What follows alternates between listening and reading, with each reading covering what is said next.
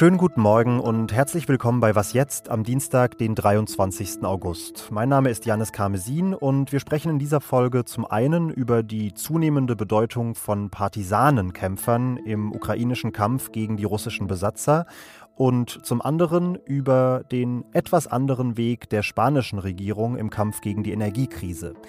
Wir starten aber erstmal mit einem kurzen Nachrichtenüberblick. Ich bin Lisa Pausch. Guten Morgen. Der ukrainische Präsident Volodymyr Zelensky ist heute Gastgeber der zweiten internationalen Krim-Plattform. Bei dieser Online-Konferenz werden neben Bundeskanzler Olaf Scholz und NATO-Generalsekretär Jens Stoltenberg mehr als 50 Teilnehmende aus Europa, Asien, Afrika und Amerika erwartet. Die Ukraine wirbt mit diesem Format um Unterstützung für den Fall, dass sie sich die von Russland völkerrechtswidrig annektierte Insel Krim zurückholt. Vor dem Treffen hatte Zelensky gestern Abend in einer Videoansprache auch die Gründung der sogenannten Kiewer Initiative angekündigt.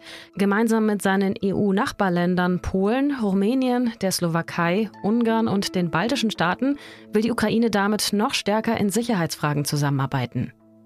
Der Deutsche Bauernverband stellt heute seine Bilanz zur diesjährigen Getreideernte vor. Die Erträge für Weizen sollen insgesamt höher ausfallen als noch im Vorjahr. Das ist je nach Region aber sehr unterschiedlich. Die Trockenheit hat vor allem den Äckern im Nordosten Deutschlands zu schaffen gemacht. Dort liegt die Erntemenge wohl unter dem Durchschnitt der vergangenen Jahre. Einem Bericht der Europäischen Dürrebeobachtungsstelle zufolge, der gestern veröffentlicht wurde, ist knapp die Hälfte des Gebiets der Europäischen Union von Dürre betroffen. Am stärksten Portugal, Südfrankreich, Spanien und Mittelitalien sowie Süddeutschland und ein Gebiet, das die Slowakei, Ungarn und Rumänien umfasst. Redaktionsschluss für diesen Podcast ist 5 Uhr.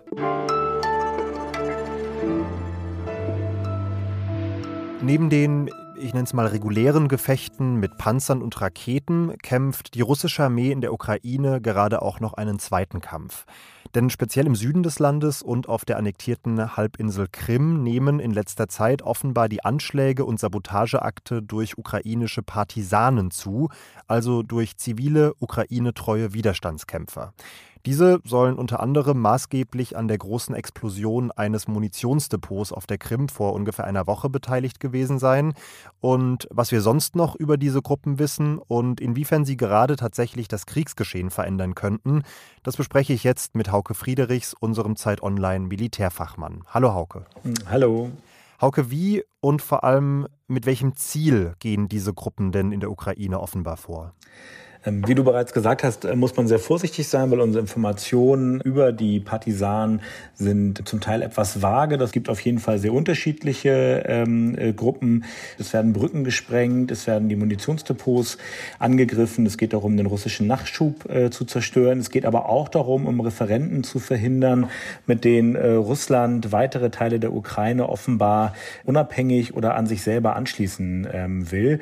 Andere bringen aber auch nur ähm, Anschriften an Wände an, verteilen Flugblätter und machen mehr so klassische Widerstandsarbeit. Das ist sehr unterschiedlich. Ist das denn tatsächlich ein Vorgehen, das für Russland ein ernstes Problem werden kann?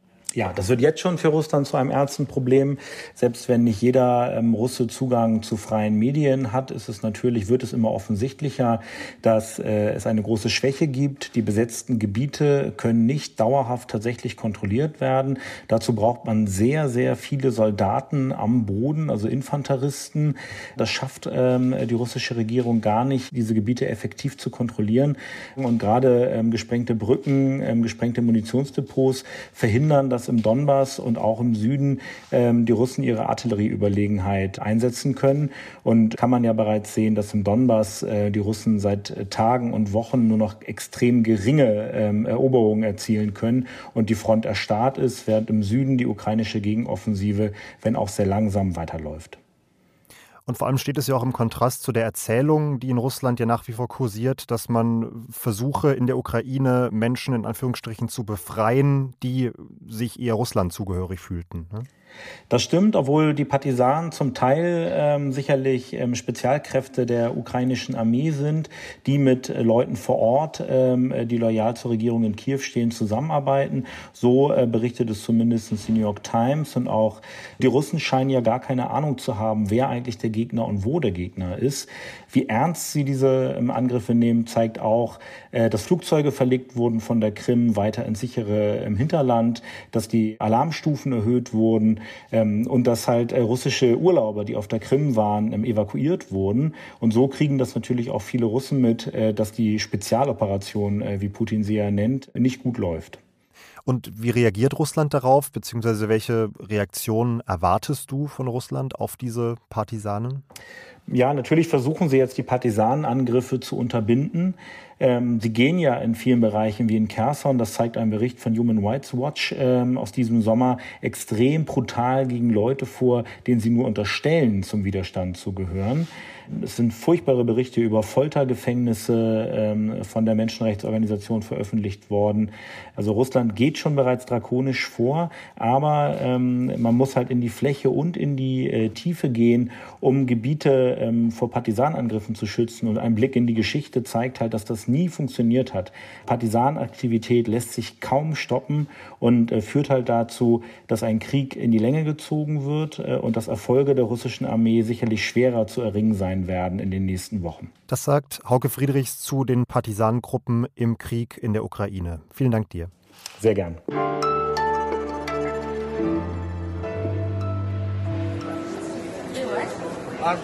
Ende 2019 kursierte ein Video von einer Kunstmesse in Miami im Internet. Ein Mann war da zu sehen, der schlendert durch die Gänge vorbei an den Bildern und er bleibt dann vor einem besonderen Werk des Künstlers Maurizio Cattelan stehen. Das ist eine Banane mit Panzertape an die Wand geklebt mit dem Gegenwert von 120.000 Dollar. Der Mann, ein Performance-Künstler, nimmt dann diese sehr teure Banane von der Wand und isst sie einfach auf. Jetzt, äh, zweieinhalb Jahre später, ist das Werk wieder in den Schlagzeilen, denn ein britisches Gericht hat die Klage eines anderen Künstlers gegen Maurizio Cattelan akzeptiert. Der heißt Joe Morford und sagt, Cattelan habe die Idee geklaut, denn er selbst habe schon vor über 20 Jahren mal eine Banane mit Panzertape an eine Wand geklebt.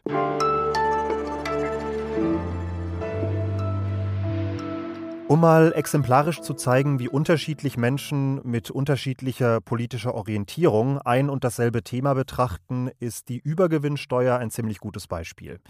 Auf der einen Seite Bundesfinanzminister Christian Lindner, Liberaler durch und durch, und er findet, diese Steuer ist Willkür auf Kosten wichtiger Arbeitgeber. Wer am Stammtisch entscheidet, was ein Übergewinn ist, der gibt das deutsche Steuerrecht der Willkür preis und dazu darf es nicht kommen. Auf der anderen Seite Spaniens Regierungschef Pedro Sánchez, Mitglied der Sozialistischen Partei, und er sagt: Somos una comunidad wir sind eine Gemeinschaft und wer mehr hat, muss auch mehr beitragen. Und nicht nur in dieser Frage geht die spanische Regierung in der aktuellen Krise den radikaleren Weg als die deutsche. Gleich mehrfach hat sich Spanien für Entlastungsmaßnahmen entschieden, die in Deutschland zwar diskutiert worden sind, aber am Ende abgelehnt wurden. Und deshalb lohnt sich, glaube ich, ein interessierter Blick in Richtung Südwesten, in den Süden Europas und ich spreche mit meiner Kollegin Antonia Schäfer, die für Zeit Online die spanische Politik beobachtet. Hallo Antonia. Hallo Janis. Antonia, diese Entlastungspakete gelten als besonders umfassend in Spanien. Was enthalten sie denn? Es gibt mehrere Entlastungsmaßnahmen in Spanien, die bereits umgesetzt oder beschlossen wurden. Zum einen den Gaspreisdeckel, der für ein Jahr gelten soll, der gemeinsam mit Portugal umgesetzt wurde. Das wird auch der sogenannte Iberische Weg genannt. Ähm, dabei geht es um Gas, das für die Stromerzeugung verwendet wird, um eben die Stromrechnungen der Endverbraucher zu senken. In diesem Fall von 100 Euro pro Megawattstunde auf im Schnitt 50 Euro über diese gesamte Laufzeit hinweg. Außerdem ähm, wurde die Mehrwertsteuer auf Elektrizität gesenkt von 10 auf 5 Prozent. Bereits zum zweiten Mal im vergangenen Jahr wurde sie bereits gesenkt von 21 auf 10 Prozent. Zusätzlich ähm, gilt ab 1. September und für vier Monate gelten Subventionen im Zugverkehr. Ähm, Im Nahverkehr, wie die U-Bahn zum Beispiel und den Bussen, soll es sogar gratis werden für Vielfahrer und Pendler. Und die Regional- und die Fernzüge, dort soll es teilweise bis zu 50 Prozent Rabatte geben. Diese Entlastungen sollen zumindest teilweise über eine Übergewinnsteuer refinanziert werden. Wie sieht dieses Gesetz, das die spanische Regierung auf den Weg gebracht hat, denn aus? Grundsätzlich geht es bei einer Übergewinnsteuer ja darum, Unternehmen stärker zu belasten, die von der aktuellen Marktlage profitieren, ohne praktisch etwas dafür geleistet zu haben, also praktisch Zufallsgewinne einstreichen. In Spanien nehmen sie sich dabei die Energieunternehmen und die Banken vor. Konkret heißt das, dass 1,2 Prozent mehr Steuern auf den Gesamtumsatz von großen Energieunternehmen anfallen sollen und 4,8 Prozent auf Nettozinsgewinne und Kundengebühren von den Großbanken. Diese Ausnahmesteuer soll auf zwei Jahre angelegt sein und die Regierung hofft, über diese Laufzeit sieben Milliarden Euro damit einzunehmen. Und wie verläuft die Debatte darüber in Spanien? Ist das ähnlich emotional geprägt wie in Deutschland? Emotional geprägt schon, aber anders, weil äh, der Entwurf aus der Regierung kam in Spanien. In Deutschland ist die Regierung ja uneins. Ähm, in Spanien hört man eben Stimmen von der, zum Beispiel von der konservativen Oppositionspartei PP und die Vorstände der betroffenen Unternehmen haben den Entwurf scharf kritisiert. Experten fürchten unter anderem, dass die Steuer auf Verbraucher umgelegt werden könnte. Allerdings ist das auch im Gesetzesentwurf mitgedacht und soll unter Strafe gestellt werden. Aber wie gesagt, es ist auch überhaupt erst ein Entwurf und ob der eingeführt wird, ist noch nicht ganz klar. Denn das, dieser Gesetzesentwurf muss nach der Sommerpause erst einmal durch den Kongress. Und äh, die Unternehmen haben auch angekündigt, dass sie notfalls dagegen klagen wollen. Das sagt Antonia Schäfer zum spanischen Umgang mit der Energiekrise und der Inflation. Vielen Dank dir. Danke dir, Janis. Und damit endet was jetzt für diesen Morgen. Mit dem Update geht es am Nachmittag weiter. Was jetzt zeit.de ist unsere Mailadresse, falls Sie uns schreiben wollen. Ich bin Janis Karmesin und sage bis bald. Du hast hier die Haare ganz abgeschnitten, Janis. So Sommer, Sommerlook oder was ist das?